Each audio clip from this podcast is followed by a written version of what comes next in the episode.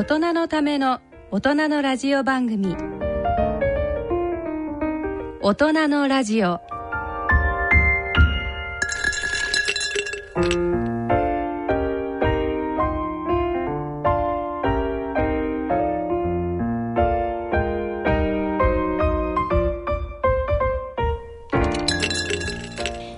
皆さんご機嫌いかがでいらっしゃいますか？大宮時子です。第5土曜日の大人のラジオは特集を組んでお送りしております。今回は東京女子医科大学泌尿器科講師で登山家の今井美智子さんがお送りしているアウトドアのコーナーをまとめてお送りいたします。今井さんは世界三大北壁と呼ばれるマッターホルンアイガーグランドジュラスの北側の絶壁の登攀に成功され女性で初めての快挙を成し遂げられ女性登山家として世界に知られるようになりました。マッターホルンでは初の女性だけの登山隊での登攀をアイガーではジャパンルートと呼ばれる新しいルートを開拓したこと。そしてグランドジョラスの頂上では婚約者と登攀し結婚指輪の交換をしたことなど話題を呼びました。今回この番組でお聞きいただきますのは今井美智子さんが一躍知られるようになった女性隊で初めて登攀成功したマッターホルン北壁登攀の模様と新しいルートを開拓したアイガー北壁の登攀の模様をお聞きいただきます。また番組後半では音楽アーティスト茂木みゆきさんによる歌と朗読をお聴きいただきましょう。またお時間まで2014年大人のバンド大賞の入賞曲をお聴きいただきます。それでは第5土曜日の大人のラジオ。特集編を進めてまいります。大人のための大人のラジオ。この番組は野村証券ほか各社の提供でお送りします。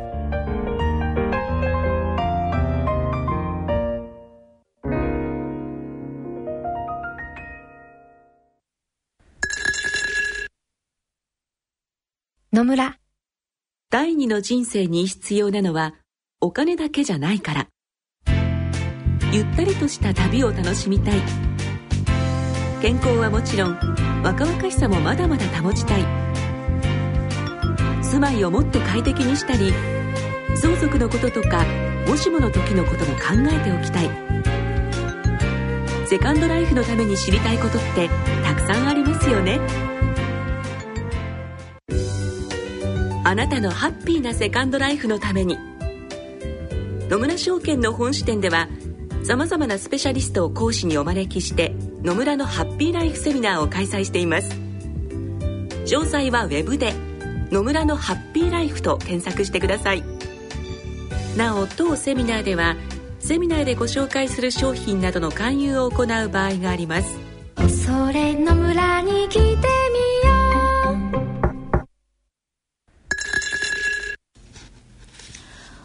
大人のラジオ特集編大人のアウトドアのコーナー。医師で登山家の今井美智子さんのお話をお送りしてまいります。今井美智子さんは1967年7月19日世界三大北壁の一つマッターホルンの北壁を女性隊として初めて登攀を成功します。ここからは2014年11月12月にお送りしましたマッターホルン北壁の登攀についてのお話を再編集したものをお聞きいただきます。聞き手はラジオ日経アナウンサーの米田元興さんです。皆さんご機嫌いかがでしょうか？ラジオ日経アナウンサーの米田元興です。ご機嫌いかがですか？今井美智子です今回も先生よろしくお願いいたします。こちらこそ。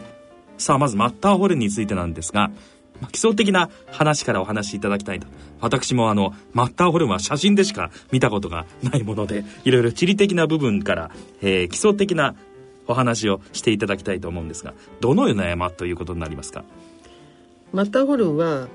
えーイタリーとそれからスイスの国境線にある山なんですね。はい。それでうーん。まああの姿形が非常にねえあの特徴的なので、まあ、スイスでも一番観光の売りのえ山ですね。写真を見る限りはすごくとんがってる山というような印象があるんですが。でんマッターっていうのはあの母なるなんだけど、ええ。ホルンっていうのは角ですから。あの登山士は、えー1865年の7月14日にエドワード・ウィンパー、まあ、をはじめとする、えー4名の人たちが、えーしいわゆるガイドさんええ。を使って、えー登頂しているんですがこれがねかなり面白い話で何ですか？マッターホルンはもともとその姿形からあすごく危険な山？魔の山というふうに思われていて、おー当時っていうかそのその前にヨーロッパは大体あの国境線の山をどんどん登っていくのはなぜ登るかっていうと単に登頂しましたじゃなくって、うん。そのピークが自国のものになるっていう考え方で要するに派遣のために登ってた人たちが多いわけですよ。でもマッターホルンはやっぱりその急峻さゆえになかなか登られなくって、で登る時に、えーイタリア側の方からも登れるんですけれどもイタリア側の方から家臣という人たちがタイで登ってきててそれよりちょっとす6時間だったかな数時間早くスイス側から、えーウィンパーたちが登っていて、はい。で自分たちが登ってきたらだいたいこうし下から上昇気流が上がってますよね、うん。だから下の方から声するわけですよ。イタリアの方から。はいそこでウィンパーたちは、えー石をこう落として落石を落として、ええ。そうするとイタリア側の人たちはあ山が起こったって言って帰っちゃったんだそもそもウィンパーさんたちはそんなことをしていいんですかね？ずいぶんひどいことを、あのー日本の山登りの感覚と、え欧米諸国の山登りの感覚は違って何をしてでも自分たちが初頭でピークに最初に立つっていうふうに考えるとそれがまずは国のためそしてその次は個人としてもってなっちゃうので、えうん。これはヒマラヤ登山なんかでもそういう傾向があるんですよ。結構その国レベルの争いのような感じになってるわけですか。そうそうそうそう。うんそれで結局まあウィンパーたちが登ったんですけれども、えー帰りにですね、えーまあ、山が起こってはい。そしてその、えーイギリス人のあのミッシェル・クロたちとかそういう人たちは4人あのザイルが切れて落っこってウィンパーは残ったんですけどそれも最終的には黒がウィンパーが下に降りるまでちゃんと安在連して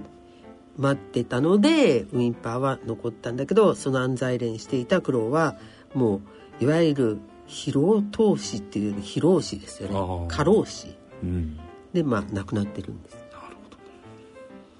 でそれからもう一世 過ぎてまして。えはい。ででもそんなにいろんなルートはなかったですね。私が行った頃は。でまあ要するに、えーその尾根を登るの場所が今言った東か東と北の間とそれから北と西の間にもう一つもうちょっと難しいのがある。で、えー北壁を登る。で南の方からはちょっと割と優しいので。うん、うんいう感じだったんです。ええ女性隊としては初めて登られたそうですね世界で初めてだったんですねはい、これ女性隊として初めてということなんでどうなんでしょう？一般的な見られ方っていうのはどうでしたでしょうか？見られ方？ええ。女性だけというあのねことでね。まず第一にあの当時って日本はまだすごい貧しくてで私たちも行くのにお金がないから、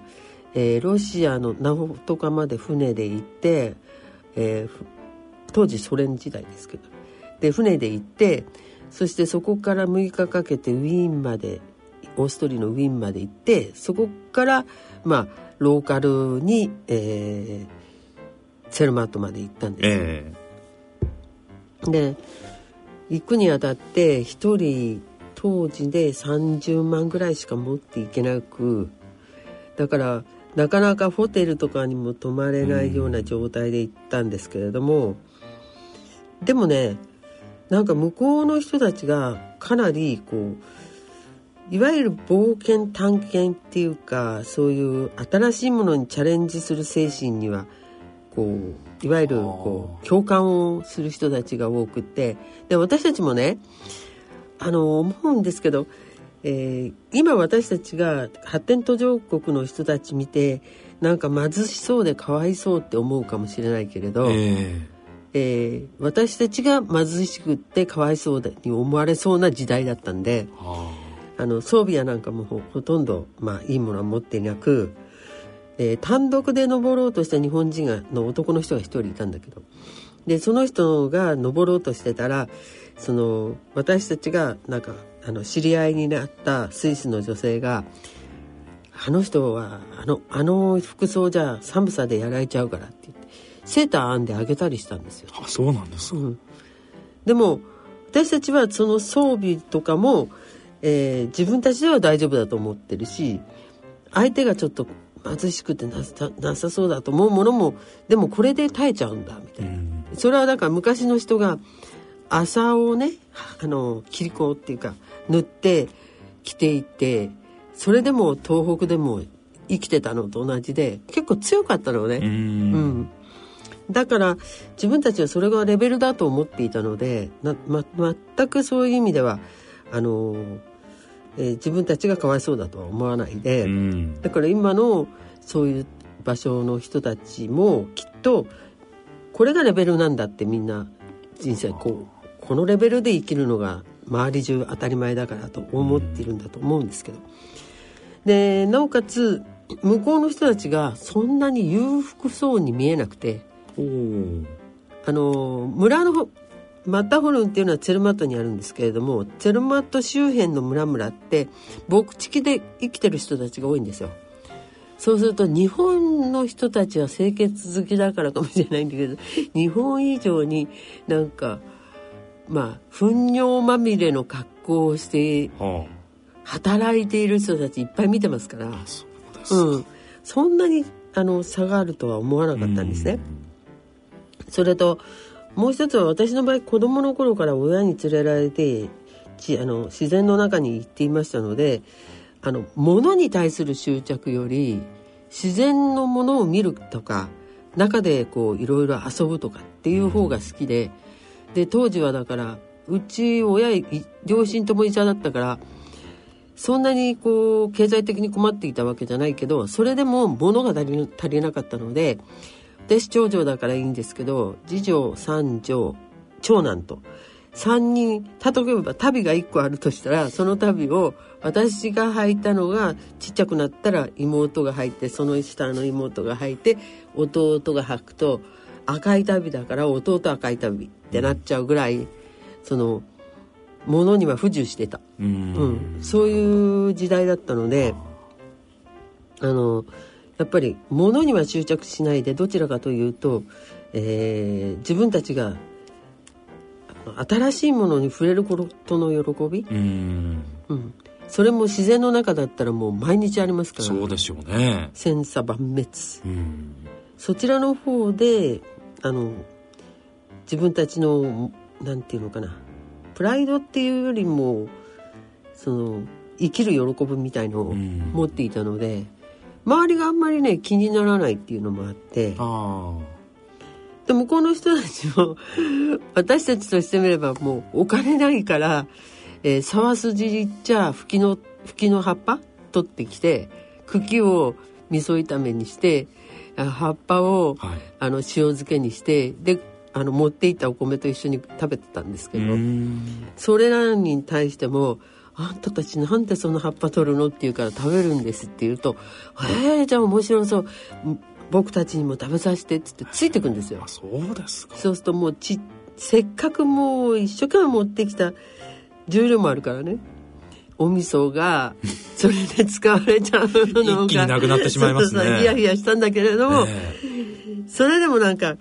あの相手がすごい目を輝かして、えー新しいものにチャレンジするのを見るのが楽しかったりっていう。そういうところでコミュニケーション取れてってそのセーターセーターアンダーあの女性なんかはやっぱり私たちと彼ら彼彼女たちの間には同じ自然を通じて何か通じるものがあると思ったんだと思うんですけどああの本当はあの観光客とか他国人には見せないようなところ崖の中にあるエーデルワイスの花が咲いてるところを見せてくれたりとか。でそういうのをあのちょっとここ行こうとかって言って連れてってくれる。そうすると私たちは何かというとこれは取っちゃいけないって思うんですよね。せっかく彼らのうん。こう行為で見せてもらったらそれは取っちゃいけないだろうなって。そういうこうお互いの礼儀みたいなのをまわきまえなきゃなっていうふうに思ったりして結構だからあのその場で自分たちが主役で平気で動いちゃいましたけどね。うん、であの最初にあの一般ルートから偵察に行って頂上まで行ってそして大体こう北壁ずっと見れるんでで見ていって。そして帰ってきてで和歌山よし子さんっていう方と私と2人でカメラマンがその記録を取りに来ていたのでカメラマンに加藤武雄さんっていうそのまあえー第二次 RCC の若手の一番、えーいわゆる技術の長けてる方っていうのがついてカメラマンと彼が組んでそして、えー私と和歌山さんが組組んでで並行して登ったんですよ。はいうん、でカメラマンがあの奥山明さんってこの方も、えーあだ RCC のあのユーザーだったんですけど壁がね すごい急峻なところへがでそうですね20センチぐらいの飛び出した棚っていうんですけどところがあるとそこのところにお尻で座って精一杯。うん。であとは材料をつけてますのでそれでフィックスドロープであの壁にピンを打ってそこにこう吊る下がってる状態はい。にして寝るんだけど、う んやっぱりほら人間だからだんだんだんだん寝ちゃうの、そうですよね。いわゆる座った状態で寝る。っていうことなんですね、うん寝るんだけど寝ちゃだうんんですだんね。倒れ込んじゃいますからね、で奥山さんなんかはあのすごい力で でしかも寝てるうちに、えザイル一杯のところまでつ落っこって吊る下がっているのに それでも寝てて。えだらんとなっちゃうわけですか、でその一般ルートの方から見えるんですよ。えで朝早く一般ルートの人たちは登る。なぜかっていうと,、えー、と10時過ぎになると雪が溶けてあの落石が多くなっちゃうのでもう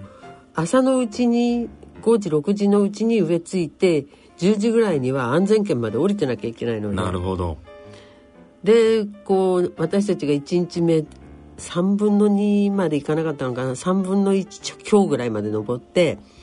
そこで一泊すしてでその座ってね座ってた結局はまあ寝ちゃ横になって寝ちゃったんですけど寝てるところで、えー東側の方から太陽を背にこういわゆる逆光の光の中に人が見えてでその人がすごい勢いで「してんなお!」って叫ぶんだろうね。えでまあ要するにだから「立ち上がれ!」みたいな「出かけろ!」みたいな感じのあの言葉ドイツ語なんですけどそれでパあの目覚めまして、え逆光ですからしかも誰だかよくわからないうんわけですよね、でも彼らは北壁の中に人がいるのは分かっているわけじゃないですか、はいはいはい。えちょうど4人いるからあの赤だのいブルーだのの洋服着てるから目立つし。はい。でなおかつえっ、と何人とかえーそういうのはわからないけど誰かがその北壁登っているっていうのはよくあることだから、ええ。向こうでは。とまずは声をかけて遭難してるのか？それとも生きていて登ってる途中なのかを確かめるっていうのはガイドさんの仕事なんじゃないかと思うんだけど。う。ん。で声をかけられて私たちは起きてまた登り出してっていうので、えー2泊3日で登ったんですよ。だけどまああの行きはよいよいむしろ帰りは怖いっていうかインドに引っ張られますから、ああはいで帰りの方はだから一般ルートを降りてきたんですけど、うん。あのー、2日間の山の 中にいる時はすごい山が急峻なので、はい。えーまあでもちゃんと座れる棚を探してご飯を食べたりそれから寝たりはしたんだけど一番大変なのはトイレでほらみんなお互いに見えちゃうと嫌だから横にはい。こうトラバースっていうんですけどザイル張って横断してって岩場のところを回り込んだところへでトイレ行くみたいなやつ。いわゆるちゃんとしたトイレっていう施設はないわけですか？いや何もないです。よ何にもないわけですね。そうそう岩と氷しかないの。もう自然の中でトイレをしなければいけない。もちろんもちろん。持っていったものだけが自分たちで使えるもので、ええはい。うん。でであの帰りのねルートの中には一般ルートだから、えー小屋があるんですよ。えっ、と上から3分の1ぐらいうん下がったところに、えでそこへ来て頑丈な木でできたこうトイレあの小屋でしかもそのえっ、とドアがもうそうですね3 4センチがあるあるぐらいのがっちりしたえはい。あの木のドアででギーって開けて中入って、うんでトイレもあるし「やったー!」とかって思ったら ほっとしますね。そしたらねトイレがねえっ、と 尾根の上にあって北側に向かってええ。ーいわゆる木材を2個、うん、あの出してええ。こう北側に突き出させてそこの上に屋根がかぶせてある。壁と屋根がかぶせてあるから、え下はもう北壁なんです。え 崖の上にトイレがあるっていう感じですか？だからそれも崖じゃなくて崖の外に棒がえっ、と木材材木が2個出ててそこがスペースっていう感じ、どうなんでしょう？相当スペースとしては狭いんですか？いやだからまあ ヨーロッパ人の方が私たちより全体に大きいから私たちにしてみればちょっと広めに感じるけど、えでしかもウエスタンのスタイルだからちゃんとこうね座れあのしゃがむんじゃなくて座れるようにはなっているんだけどなんせね座ってトイレすると下から空気がやっぱり上昇気流で上がってくるから ええ。もうトイペとかみんな上へ舞舞っちゃうし。えトイレットペーパー、うん。え。そんな感じだったので、うん、あの、えーと文明の利器に近づいたぞとは思ったけれども、えーむしろ自然の中の方が快適だったみたいな。えほっとすると思いきやという感じですか？でも寝るのにはねちゃんとしっかりした二段ベッドがあったので、あそれは良かったですね、うん良かったですけど。ええ。まあ話はちょっと前後してしまいますがどうでしょうかね？あの登られてそこから見た景色というのはどんな印象でしたでしょうか？うーんとね あのーまずえー起きて出かけるのが午前1時半ぐらいなんあですよ。先ほどあった早いんですね、うん。早く行動しないと。そう。で私たちは日本の感覚だったので4時頃出かけるつもりで、はい、要するにあの空が白んでから行くつもりで、うん。寝てたらあの要するに、えーマッターホルンの、えー登る基部のところに小屋があるんですよあのスイス山岳会の。でその小屋に泊め泊まるんですけど最初。でそして夜中の1時ぐらいにあのそれこそ自分たちが置いといたろうそくに火がついてたんですね。うん、寝てるのに。で、えー、まだ4時になってないしと思って一回消したんですよ。はいそしたらまた火つけてんですよね。えで、また、えー、とか思ったら、とうとうそれこそ起きろって言われて、はい。で、まだ1時じゃんって思ったんだけれども、もう周りの人たちがどんどん支度してるんで、えええ。あこれはとかって思って大慌てして支度して出かけて真っ暗の中だから最初に見た景色はあの目の前に白い立派なセラクっていうんだけどあの雪氷の壁、ほう、うん、がダーって広がってるのとそれから満天の星空。そうですか。でなおかつ隕石が起こったのか流れ星か分かりませんけどぐるんぐるん回ってくる大きな玉がえ明るい玉がその、えー、と南側の方から西側の方に落ちてったんです。え光ってるんですねそう、ま、あの回りながらあの真っ赤真っ赤っていうかあのオレンジ色の玉が。はいはいはい。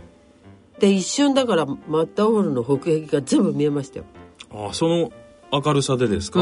うん。あれが何だったかはいまだに分かんないんですけど、うん。でもそれが私たちにとってはきっと最初に登る場所を見せてくれた神様の仕業だろうみたいな感じだったんですけどね。なるほどで登ってる最中はええ。壁に向かってんですよ。だから景色見てる暇ないわけよ、そうですよね、うん、急だから。急でもう目の前が 氷の壁か岩の壁。そうですね。どっちも落っこちないようにしなきゃいけないからうん。一歩一歩進むのが精一杯で、はいはい。そしてザイルがだいたい40メーターのザイルをつけて2人で結び合ってるから、えー、と角地登攀っていうんですけれども1人が40メーター登る時は最初に登る人が登る時には下で確保しててはいはい。でピン打ったりしてますのでおあのスリップなんかした時には止めなくちゃいけないので、うん。で今度はその鶴瓶式、きえー鶴瓶式っていうんですけど、えー次に登る人間はまたトップに行くわけですね。とあの下の人が確保する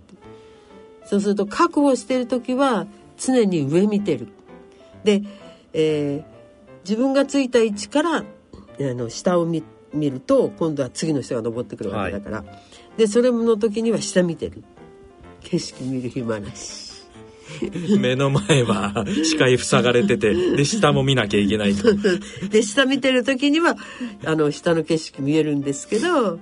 それもだからこうあ相手がどういう動きしてるか見てなきゃいけないから。景色を見るために見てるわけじゃないですもんね、そう。なので真下を見ているのであまり景色を見れない。ただその時、えー、とお昼ご飯とか食べる時には見られますよね、そうすると牧草地帯がダーって広がって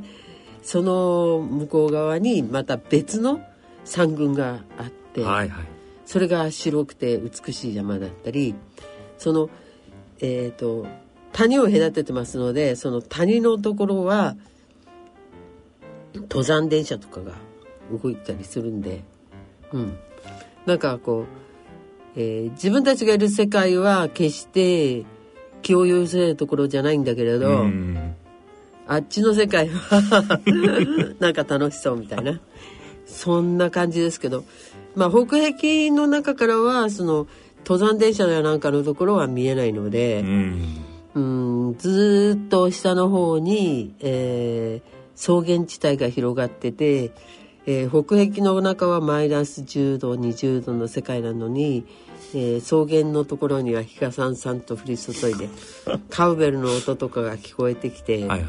なんかこう、うん、あの、あったかそうだな、みたい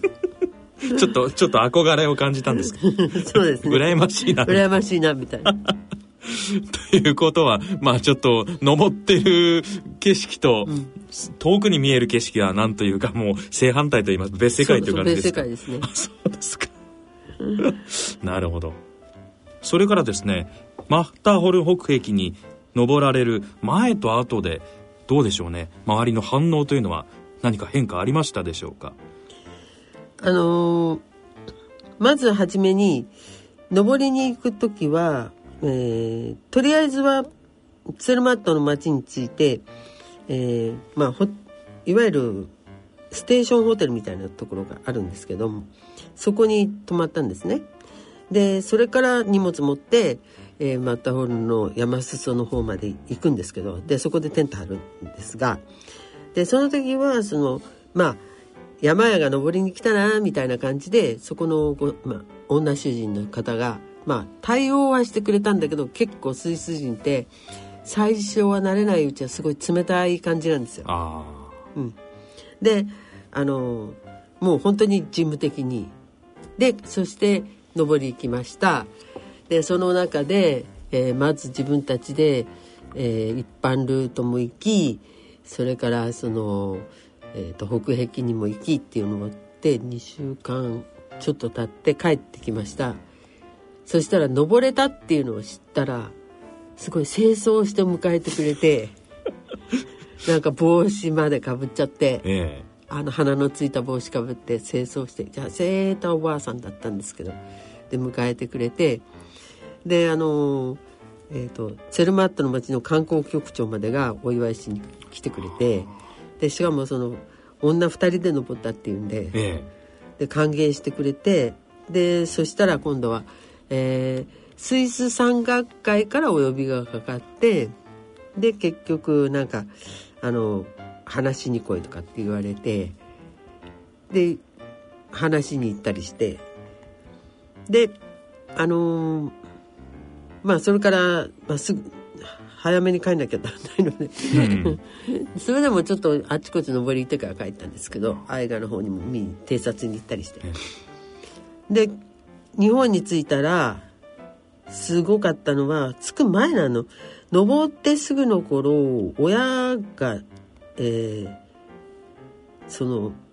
マスコミのこの取材に巻き込まれたらしく、そうだったんですか、うん。で帰ったらすぐに言われたのが大変だったのよ。登る前からもうそういう取材で？登る前はあのどちらかっていうともう私まず第一に朝日新聞社にお願いをしたことがある。それは何をお願いしたかっていうとあの頃って普通に電話かけるとあの8時間9時間後にじゃないと繋がんないんです。はあ今みたいにこそうう、うん国際電話すぐに繋がんないあそうだからもしも何か緊急なことがあったら困るから、えとマスコミ系は皆さんホットライン持ってるので何かの時にはそこを使わせてくださいっていうのも含めで講演をお願いして。え今井先生からそれはもうお願いをされたと。でそれもあの自分でどうしようかなと思っていたらあの山の先輩で安川さんっていう方があのえっ、と朝日新聞にちゃんと話をしてくれてでそこの社会部のあの部長さんだったのかなの方がまずじゃあって言って。だけどその人は私たちが登る前は何この女の子が登れるはずないぐらいに思ったらしいんですよ。後でおっしゃってたけど。え。ででその安川さんがいろいろおっしゃっててそのうちに朝日系列でテレビ朝日の方が取材に来るっていうことになってそれで、えー奥山明さんっていうカメラマンとそれから加藤武雄さんっていうそのカメラマンを確保する人をつけてで中尾さんっていうディレクターがついてこられてでその中尾さんっていう方がまたねマッターホルンは下駄履いても登れるぐらいの感覚でおっしゃったんでえこれはまずいなと思って。えでお互いにお互いのグループっていうかその撮影隊とそれから私たち登山隊はお互いに何があってもサポートし合わないみたいなえ事故があった時にも。もう完全にそれぞれ独自に行動にしようしようとっていう念書化はしたんです。ああはいはいそしたらものすごいみんなにみんなっていうかそのな彼らにも言われたんだけどこんなにううるさい隊初めてだっていう。まあ大体登山隊っていうのは男の人たち同士が多いのでお互いにこうあの先輩後輩みたいなのにつながりがあるから、うん。なあなあで行くことが多いわけですよ。はいはい。でびっくりされたんですけど、まあでもちょそそういう形でやってて、でまあお互いに全然事故はなかったしうまくいったんですが。じゃあ実際その取材されながらの当判ということにそうそうそう。なったわけですがまあそれぞれ独自にやってたからそれほどなんでしょうね。気が散らなかったというかあまりその集中することには問題なかったんですね。山を登ること自そう身自そうそうそ体にはう。そうそこはね。え。でもあの登り終わってまああのホットラインで連絡入っちゃうからマスコミは知っちゃったわけじゃないですか。そしたらうちの方にドワーって、えー押し寄せてきた方たちが、えー応接間に入るのに初めのうちの人はちゃんと靴脱いで入ったけど後から来た人はもうなんか土足のまま入り込んできたとかっていう 話を母がしていてでお嬢さんはあの気が強いんですかとかって聞くらしいんですよ。えでその時に「いやそんなことはありません」って言っても何回言っても向こうの思いた方向に全部引っ張ろうとするとかね。いろんなこと聞かされましたけど。で私たちは帰る時も船で帰ったのえで、ええ。ー船室にずっとこういてであのあの頃ヒッピーが流行っていて、ええ。あのちょうど、えーあれはね関西の方のお人あの男性だったんだけどすごいギターがうまくってでどうせほら船室船底じゃないですかみんな、ええあの乗ってるのが一番等級低いから。でみんなで集まってギター弾いたりなんかしてそしたらあの船が岸壁に着く前に橋に乗って取材の人たちが来たほだけど私たちがこうみんなで歌歌ったりなんかして遊んでたんうで、うん。あの気がつかないっていうか向こうもなんか違うグループだろうと思ったんでしょうかね。で結局あの誰だっけな誰かが捕まったんだけど私たちは岸壁まで行ってで岸壁ので降りてあの検疫とか終わってでなんか出て行ったらうわーって人がいて。ええで最初に聞かれたのが何かって言ったら「トイレはどうしました?」びっくりしましたねあれには。一問目がそれだったわけですかでもすごいなと思ったのはあの遅れてきた人がいる。あの取材に。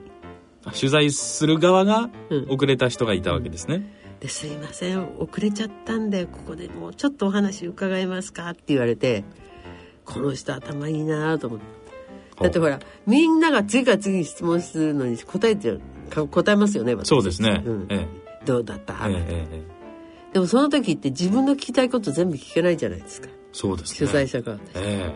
でも遅れちゃったんですけどって言われてえ なるほどね。えそういう遅れた人には権利ないですよって言う人いないでしょ普通。まあそうですね。私たちもええ。すっかりハマってしょうがないハマって、え。でああでしたこうでしたとか、はいはい。その人が一番いっ